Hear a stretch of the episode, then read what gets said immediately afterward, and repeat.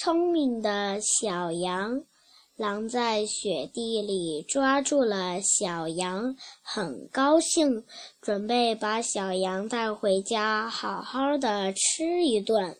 小羊看着满地都是积雪，没办法逃走，只好跟着狼走。走到半路，小羊停下来说：“狼大哥，我肚子好饿，想吃点东西。”狼说：“吃吧，吃吧，反正你也跑不了，这东西都得进到我肚子里来。”小羊走到路边的一棵野果树前，嘴巴不停地动着。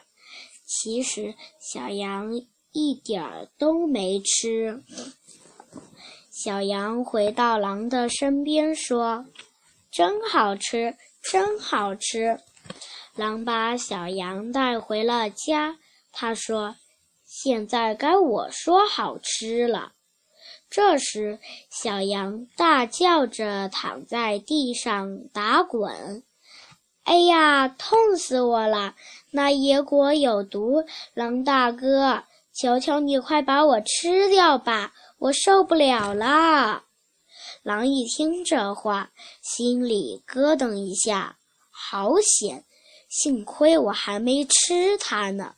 狼得意地对小羊说：“什么？让我吃你？